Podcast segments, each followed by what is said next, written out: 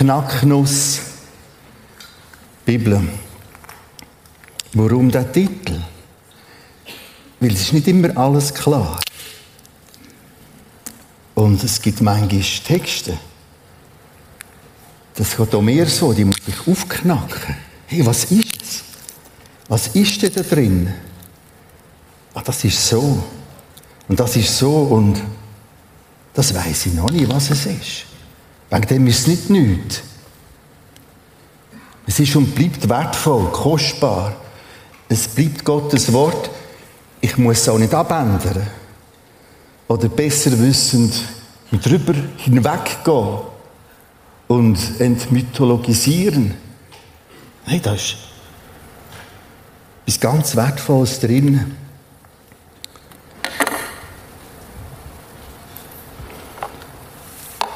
Lukas 23, die grausame Hinrichtung von Jesus, die Kreuzigung. Der das Grab im Fels innen sind Jesus dort hineingelegt. Der die Texte, der Text von letzten Sonntag, Lukas 24, da kommen die drei Frauen beladen mit Salben, um einzubalsamieren und sie überrascht, dass der Jesus nicht mehr da ist. Wir fahren heute weiter bei der Fortsetzung. Lukas 24, 13 bis 35. Da sind das mal zwei Herren, letztes Mal waren es drei Damen, zwei Herren unterwegs, die sind überhaupt nicht irgendwie wichtig im Sinne von bekannt, oh, das ist der und der und der. Der eine hat Kleopas geheissen und vom anderen weiß man gar nicht, wie er geheissen hat. Jetzt laufen die von Jerusalem äh, Richtung Emmaus. Das ist ungefähr elf Kilometer. Wenn du von Jerusalem Richtung Jericho runterfährst, dann kommt die Ortschaft Emmaus. Elf Kilometer von da auf Wetzigen oder Wetzigen bis da sind die unterwegs. Plötzlich kommt einer dazu. Und fragt, hey, was diskutiert ihr da eigentlich? Man muss sich das mal ganz plastisch vorstellen. Auf der Wanderung kommt irgendein anderer und sagt, du, was, was, was haben wir für ein Thema?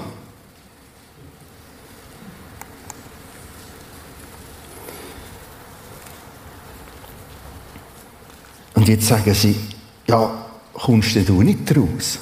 Es geht im Fall um Jesus. Und er, der da dazukommt, ist ja Jesus. Es ist ja nur die Situation, die Ausgangslage. Geht nicht lang, könnt ihr einfach erzählen und gehen ins Details. Hey, weisst, Kumpel, Wanderer, der mit uns unterwegs ist, haben Fall Hoffnungen gehabt. Wir haben gehofft, er, der, wo sie jetzt hingerichtet haben, er sei es, der Israel erlösen werde. Heute ist außerdem schon der dritte Tag, seitdem das alles geschehen ist. Ich muss mir vorstellen, wie das, was das mit Jesus macht. Mhm, okay, du hast noch etwas? Aha, interessant, interessant. Ich sage jetzt mal noch nicht, ich sage noch nicht. Ungefähr so ist die Situation. Es geht weiter. Ja, das ist im Fall noch nicht genug. Doch nicht genug damit. Einige Frauen aus unserem Kreis haben uns auch noch in Aufregung versetzt. Sie waren heute früh am Grab und fanden seinen Leichnam nicht. Das ist der Text von letzten Sonntag gesehen.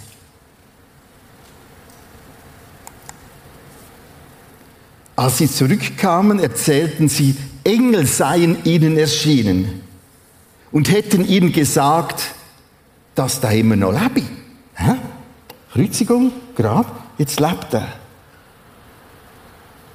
Im Fall, du als Mitwanderer, das ist das, was uns beschäftigt. Über das diskutieren wir.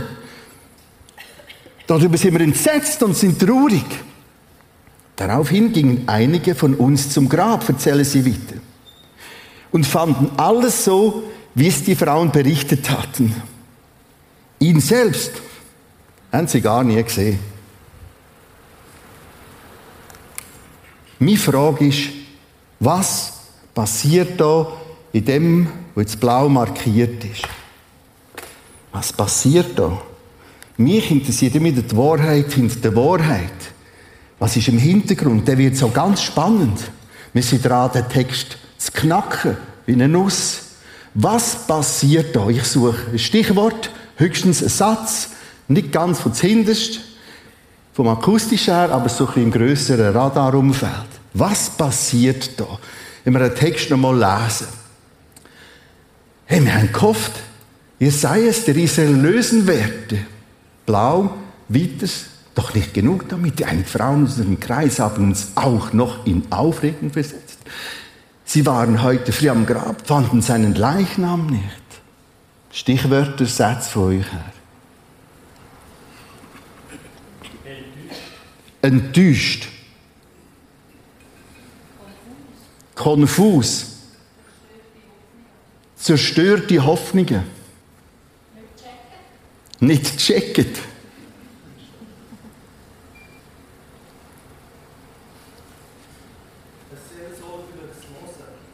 Ein seelsorgerliches Hören. Gerd, du hast Anlauf genommen. Ja, ich habe gedacht, die haben auf eine Lösung von Israel gehofft und sind gar nicht im Kopf bei Jesus gewesen. Die haben eine Lösung für Israel als Volk, als Nation gehofft, sind gar nicht bei Jesus gesehen. Oder anders zusammengefasst, es entlarven sich völlig falsche Vorstellungen.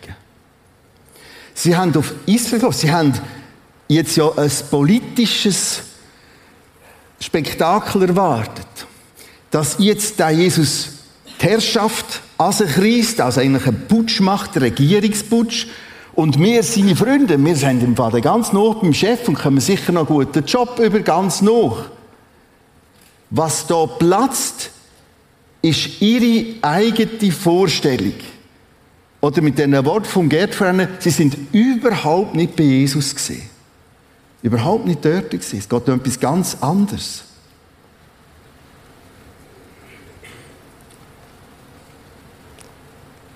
Ich lese den Text nochmal. Wir hatten gehofft, er sei es, der Israel erlösen werde. Heute ist außerdem schon der dritte Tag, seitdem das alles geschehen ist. Jetzt haben wir also schon, jetzt also, das hat jetzt doch müssen kommen, jetzt ist schon der dritte Tag. Doch nicht genug damit. Einige Frauen aus unserem Kreis haben uns auch noch in Aufregung versetzt. Sie waren heute früh am Grab mit den Salbinen, fanden seinen Leichnam nicht. Du merkst, da platzt eine Illusion. Das sind aber komplett falsche Erwartungen. Nochmal Vers 21, die Formulierung. Wir haben das gehofft. Das ist unsere Erwartung an den hier, an den Jesus. Und jetzt ist alles anders. Und genau so kann es mir und dir gehen. Du merkst eines mehr wie letzten Sonntag. Das sind Leute, die sind eng mit Jesus unterwegs, im engsten Kreis. Er sagt es immer wieder. So kommt, so läuft erinnert euch doch dran. Und sie laufen so.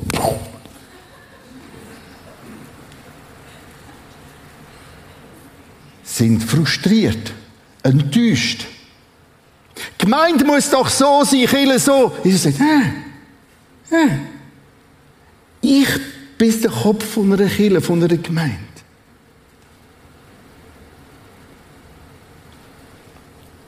Es geht zentral um Jesus. Nicht um Menschen, nicht um Pastoren, sondern ganz zentral um Jesus. Oder bin ich enttäuscht über die Gesundheit? Ja, also, der mach's endlich, mach mich gesund. Dann schlage ich den Kopf an, weil etwas nicht so läuft, wie ich mir das vorstelle. Weil ein Schmerz zurückbleibt. Und es wird noch schwieriger. Und nicht wenige hängen genau in dem Moment ab. Wir haben unsere Vorstellungen. Und der Text von letzten Sonntag, der von heute, sind extrem stark, wie sie genau das entlarven. Es gibt noch einen ganz interessanten Paralleltext, Johannes 1939. Da kommt auch noch der Nikodemus vor. Nikodemus ist der, der dort um Mitternacht als Pharisäer angeschlichen hat und Jesus sagt, das ist schon alles spannend. Ich will auch, wie muss ich denn das, wie kann ich gerettet wiedergeboren werden? Jesus erklärt uns und wir merken dann, Nikodemus ist richtig Jesus jünger geworden. Aber in dem Text, Johannes 1939, lesen wir, dass er auch noch da dazu gekommen ist, zu dem Begräbnis. Und es ist auch krass, mit 100 Pfund Salbe. Das damalige römisches Pfund ist nicht das gleiche wie heute gesehen, nicht 500 Gramm, sondern weniger. Wenn man es umrechnet, sind es 32 Kilogramm Einbalsamierung. Muss man vorstellen. Also die Frauen kommen mit ihren Töpfen, der Nikodemus als ein bisschen wohlhabender holt nochmal das Beste raus. Sie wollen tatsächlich den Jesus mumifizieren. Alles andere ist weg. Und genauso kann es mir gehen, kann es dir gehen. Und wir haben das letzte Mal den Text gehabt, vom vierfachen Ackerfeld, wo das Wort Gottes wie Samen ist. Und das vierte Mal steht dort, kommen die Vögel und picken es weg. Das ist und bleibt ganz, ganz, ganz, ganz, ganz zentrale teuflische Strategie. Als Wort Gottes her. Du kannst alles machen, aber sobald es um das Wort geht, ist es anders. Und genau darum greifen wir zum Wort. Genau darum stehen wir dagegen auf. Genau darum machen wir es wieder auf. Genau darum habe ich für mich auch letzte Woche wieder so Zeiten rausgenommen ja, du bist ja pensioniert, du kannst das. Auch meine Zeit ist umkämpft. Und ich und mir als Ehepaar, wir müssen es ganz, ganz, ganz bewusst einplanen. Ganz bewusst. Jetzt ist Bibellesezeit. Und da gibt es ganz viel anderes, wir auch noch können. Und ganz Wichtiges. Und der Rasen muss jetzt Wasser haben. Und die Blümchen müssen jetzt Wasser haben. Und auf dem Handy habe ich die Frau gesagt, das wäre jetzt auch, das muss ich jetzt gerade machen. Also, acht drauf, wie umkämpft das ist. Übrigens habe ich erzählt von unserem Bibellesen im Johannesevangelium, mich so neu fasziniert hat. Warum ist eigentlich die Bibel auch immer neu faszinierend? Weil es ist nicht einfach ein Checkbuch. Das ist nicht thematisch schön alles beieinander. Das macht es manchmal vielleicht ein bisschen kompliziert, aber es ist eingewoben in lauter Ereignisse, in historisch passierte Geschichten. Und darum ist es immer wieder neu und neu und neu. Und jetzt sind wir fast am Schluss vom Johannesevangelium, wenn wir als Ehepaar Bibel lesen miteinander. Und plötzlich merke ich, dass meine Frau irgend aus einem Grund ein Zettel, es hat so ein ganzes Zettel-System in dieser Bibel, kommt auch nicht genau daraus, äh, aber plötzlich hat sie ein Zettel weiter vorne, ein paar Kapitel, und liest dort und meint, sie macht jetzt Fortsetzungslesung. Ich habe schon gemerkt, dass sie sich in Nord ein bisschen verlaufen hat. Äh, und das Faszinierende war, es war genau ein Text. Genau in meine Situation. Genau in meine ganz aktuellen Herausforderungen. Das sind die Momente, wo die Jesus, wo die der Heilige Geist berühren will. Sie hat später gesagt, du, jetzt habe ich einen Text gelesen, den wir schon gelesen haben. Ich habe ja, schon gemerkt, aber es war gut. Gönnt euch das. Nimmt ihr die Zeit. Gang in die Heiligkeit rein. Nicht in dem Wort an. Das ist nicht einfach irgendetwas Verstaubtes. Aber wir sollten eigentlich weitergehen. Vers 25. Jetzt sagt Jesus, hey, Wanderkumpel, äh, ich bin im Fall. Das sagt Jesus zu ihnen. Und das ist das Verrückte. Er sagt jetzt eben genau nicht, ich bin's und äh, ja, ein Fall, sondern hey. Man kann das fast nicht krass genug übersetzen, das ist alles sanft übersetzt. Ich habe es nochmal vom, vom Griechisch her ausgelotet. Ihr völlig töricht ungebildete Leute. Vater grad, hey, Jetzt kommt doch der mit 100 Pfund Salbi, die andere mit Töpf. Ich habe euch doch alles erklärt und erklärt und erklärt. Erinnert euch an das Wort. Nimm's.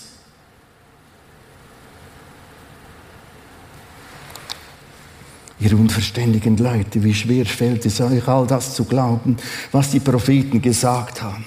Musste denn der Messias Jesus nicht das alles erleiden um zu seiner Herrlichkeit zu gelangen.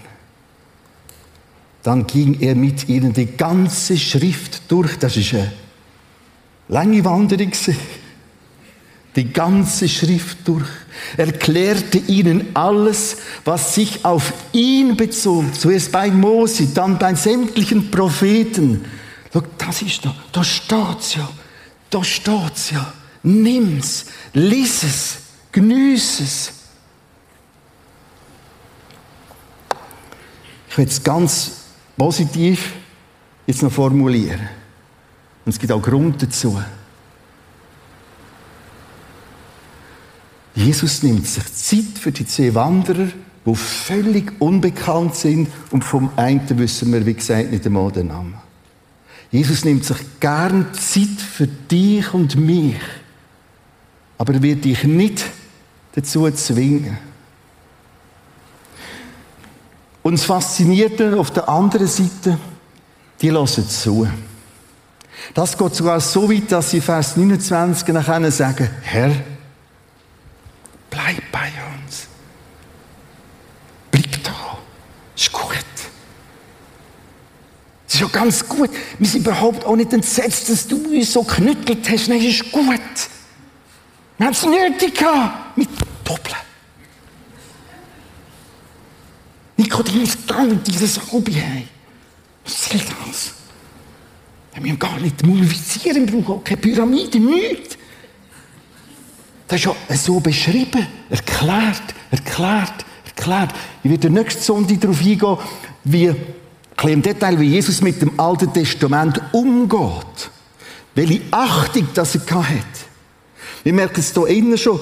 Vers 26, musste denn der Messias nicht das alles erleiden, um zu seiner Herrlichkeit zu gelangen? Also du verstehst, dann ging er mit in die ganze Schrift durch, erklärt ihnen alles, was sich auf ihn bezog, zuerst bei den Mose und dann sämtlichen Propheten. Äh, ist Gott mit einer höheren Achtung diesen Texten um.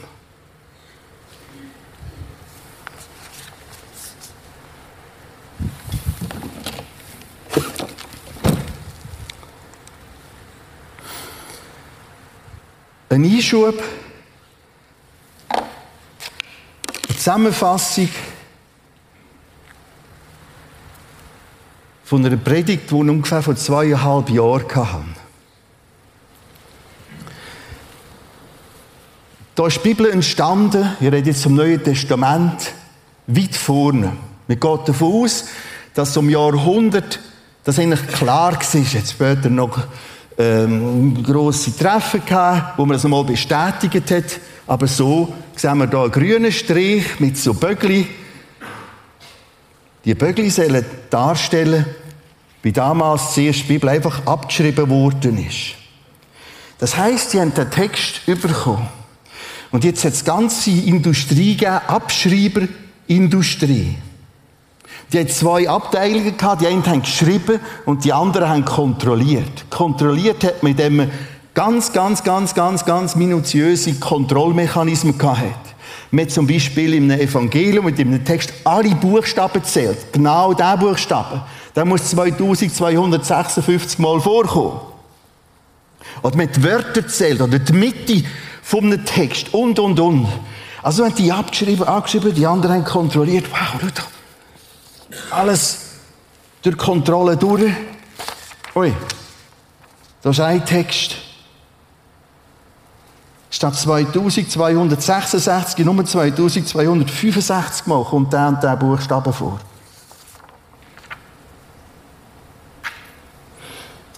Dann wieder abgeschrieben, abgeschrieben, super, großartig. Dann bringen sie plötzlich so einen Abschreibtext. Sie haben ungefähr so 150 Jahre hergehabt, dann sind die abgegriffen gewesen. Und so sind da ganz viele von diesen Texten irgendeinen Ort gelandet. Das heißt nicht irgendeinen Ort, sondern man ist behutsam mit denen umgegangen. Man hat die nicht beerdigt oder verbrannt, sondern man hat sie in Tonkrüge reingetan. Man hat sie so wie Tonsärg. 1516 Buchdruck. Jetzt ist das Abschreiben vorbei gewesen. Mit viel mehr Sicherheit gehabt. 1850 Konstantin Tischendorf und seine Freunde. Die haben gesagt, das müssen wir holen. Und Lukas, du wärst jetzt der Konstantin. Und du buchelst und schaffst, du reisest in Sinai und überall her und sammelst das und gibst mir die auf. Und so entsteht jetzt da ein gelbe Teil, unten sehen wir noch die Manuskript, die einzelnen Teile und jetzt wird das gesammelt und kommt da ganz gebündelt nach oben. Merci, Bruder Konstantin.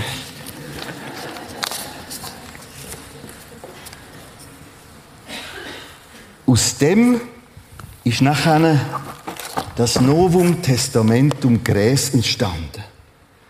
Das heißt, wir haben zwei Ebenen die grüne und plötzlich die gelbe.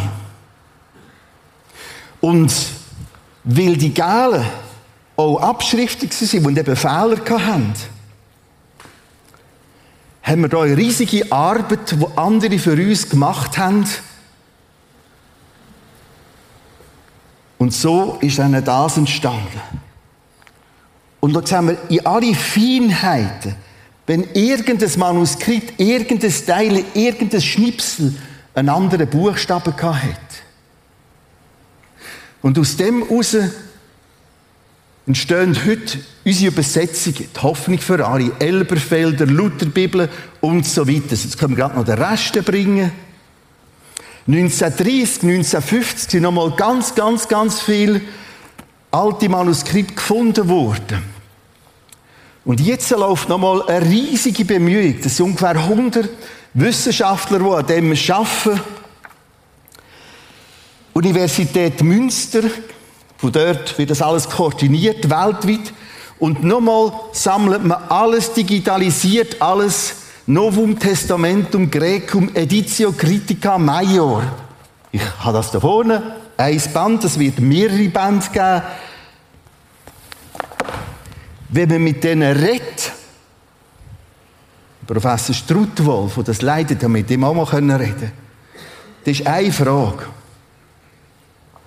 Muss man die Bibel jetzt abändern? Nein, nein, nein. Sie ist top überliefert. Wir haben ganz, ganz, ganz, ganz viel, etwa 5500 Teile, Manuskripte, also Teile, äh, Fragmente, das habe ich gesucht, das Wort. Und all das zeigt uns eine top überlieferte Bibel. Wir haben eine gewaltige Basis. Ja, warum braucht es den ganzen Aufwand? Spannende ist, so ab 1800 oder bis 1800 ist nachher die ganze Denkart, dass wir heute Aufklärung nennen, wo immer mehr Gesellschaftsdenken, die Wissenschaft beherrscht hat, und das ist auch gut und wichtig und wertvoll, dass wir nicht mehr im Mittelalter sind.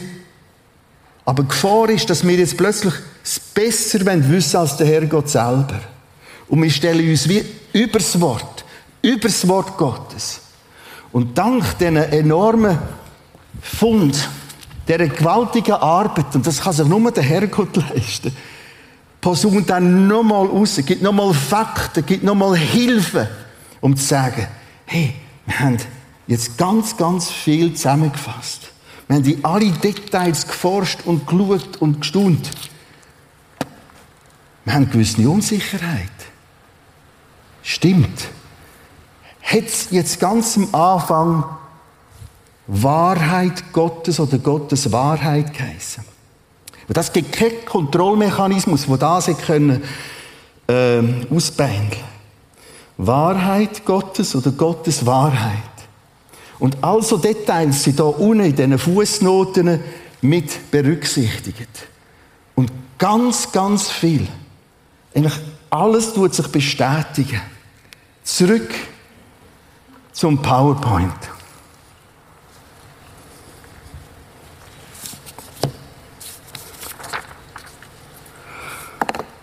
Schau, im Text vom letzten Mal und im Text von heute schüttelt zwei Seiten den Kopf.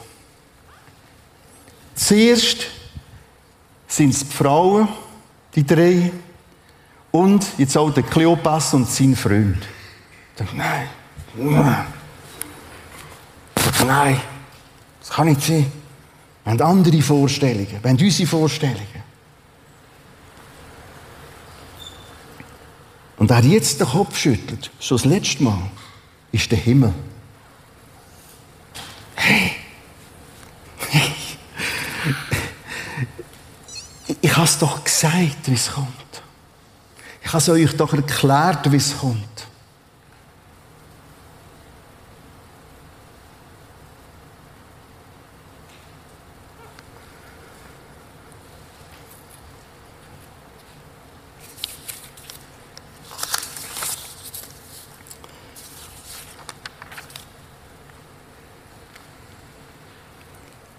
Frage für einen Knacknuss, für Knacknuss.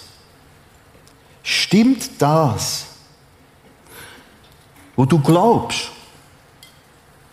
wirklich mit dem Wort Gottes überein? Stimmt das, was ich glaube, wirklich mit dem überein, was da geschrieben steht? Anders formuliert. Stimmt das, was mir spontan in Sinn kommt, Wirklich. Oder was steht geschrieben? Was ist Kirche? Was ist gemeint? Was heißt Rettung? Was heißt Erlösung? Was heißt Frieden mit Gott?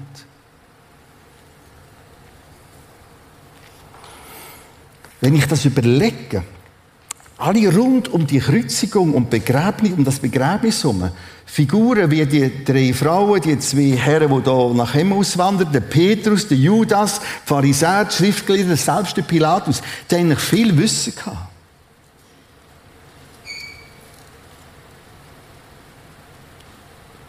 Und das sind die alle phasenweise oder ganz in die falsche Richtung gelaufen.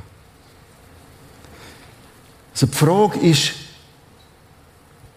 kann ich wieder und wieder und vielleicht heute das erste Mal sagen oder neu sagen, Rede Herr, ich höre.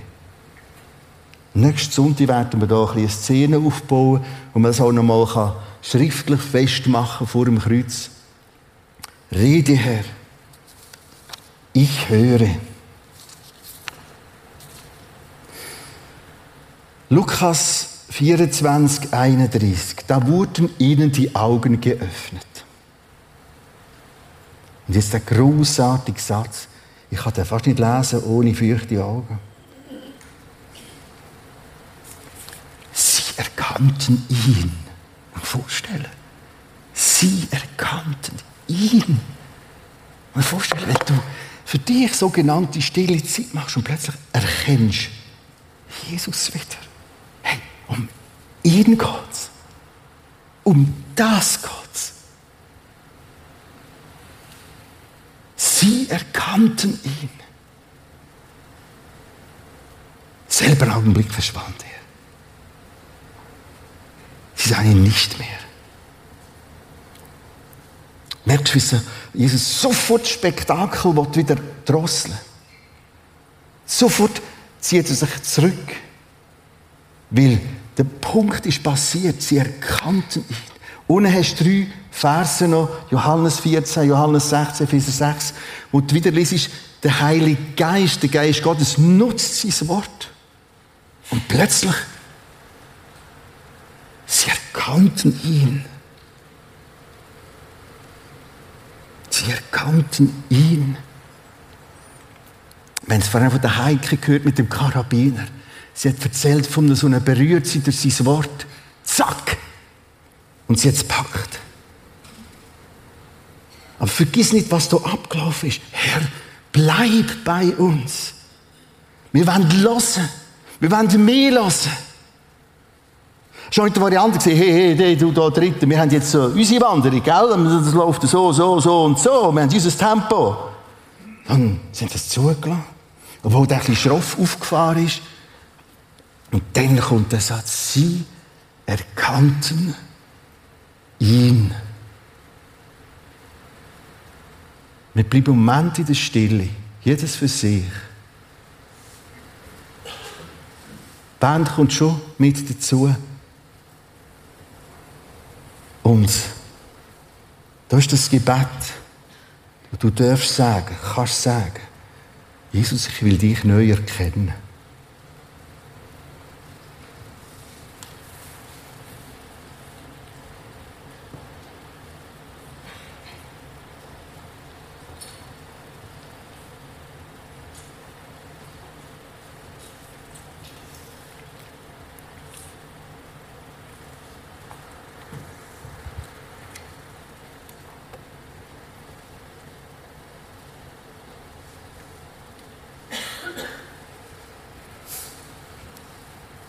Und Jesus, du hast gemerkt, dass die zwei Wanderer empfänglich sind. Für dich, für dein Wort. Und prompt hast du dich ihnen gezeigt. Und es ist beeindruckend, wie die nicht irgendwie ein Gemotz ablöhnt, sondern Herr bleibt. Wir wollen mehr.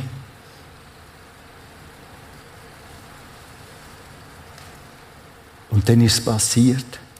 Sie erkannten ihn. Und das ist alles anders.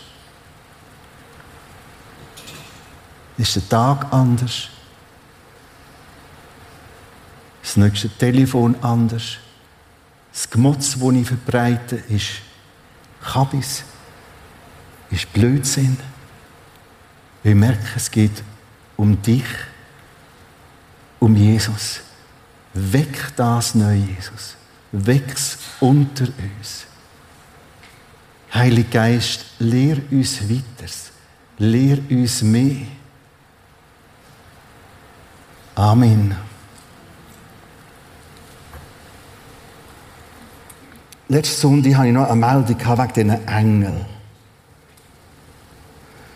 Die haben dort die zwei Männer gehabt, in weißen Strahlen Gewänder. Und jetzt im Nachhinein hören sie eben Engel gewesen. Und dann haben wir gesagt, ja, wenn ich einmal eine Engelserscheinung hätte, dann. Erstens, wir tun die Thematik Engel viel, viel, viel, viel zu süß fromm für dekorieren. Anni Häuser. Beerdigung war vor irgendwie zwei Monaten. Ich habe noch die Hauptleitung gehabt, komme da das Prisma zu. Eine B, bin ich ein bisschen, wie sagt noch? Das Anni Häuser merkt das. Wir hätten zur gleichen Zeit vier Sachen sollen machen Die Anni Häuser sagt mir, weißt du was? Die zwei Punkte übernehme ich jetzt, die kann ich gerade für dich erledigen. Ich sage, Anni, du bist ein Engel. Ich habe immer wieder so Leute erlebt, wir sind viel mehr haben Begegnungen mit Leuten, die Jesus schickt. Ein Engel, ein Engel heißt vom Griechisch ein Gesandter. Und vielleicht bist du Engel für andere. Nicht mit B geschrieben, sondern ohne B. Engel für Kind am Sonntagmorgen. Ich habe in meinem Leben zwei andere Begegnungen gehabt. Die eine in Jerusalem, die kann so anders sein, in einer krassesten Form. Und ich bin ab, es geht nicht emotional fünf Meter ab Boden, wo mir ein Engel begegnet ist. Im November werde ich bei den Senioren mal ausführlich über das erzählen. Und dann war er weg. Hey, komm und sag Jesus neu, ich will mehr. Und zwar von dir. Da erkannten sie ihn.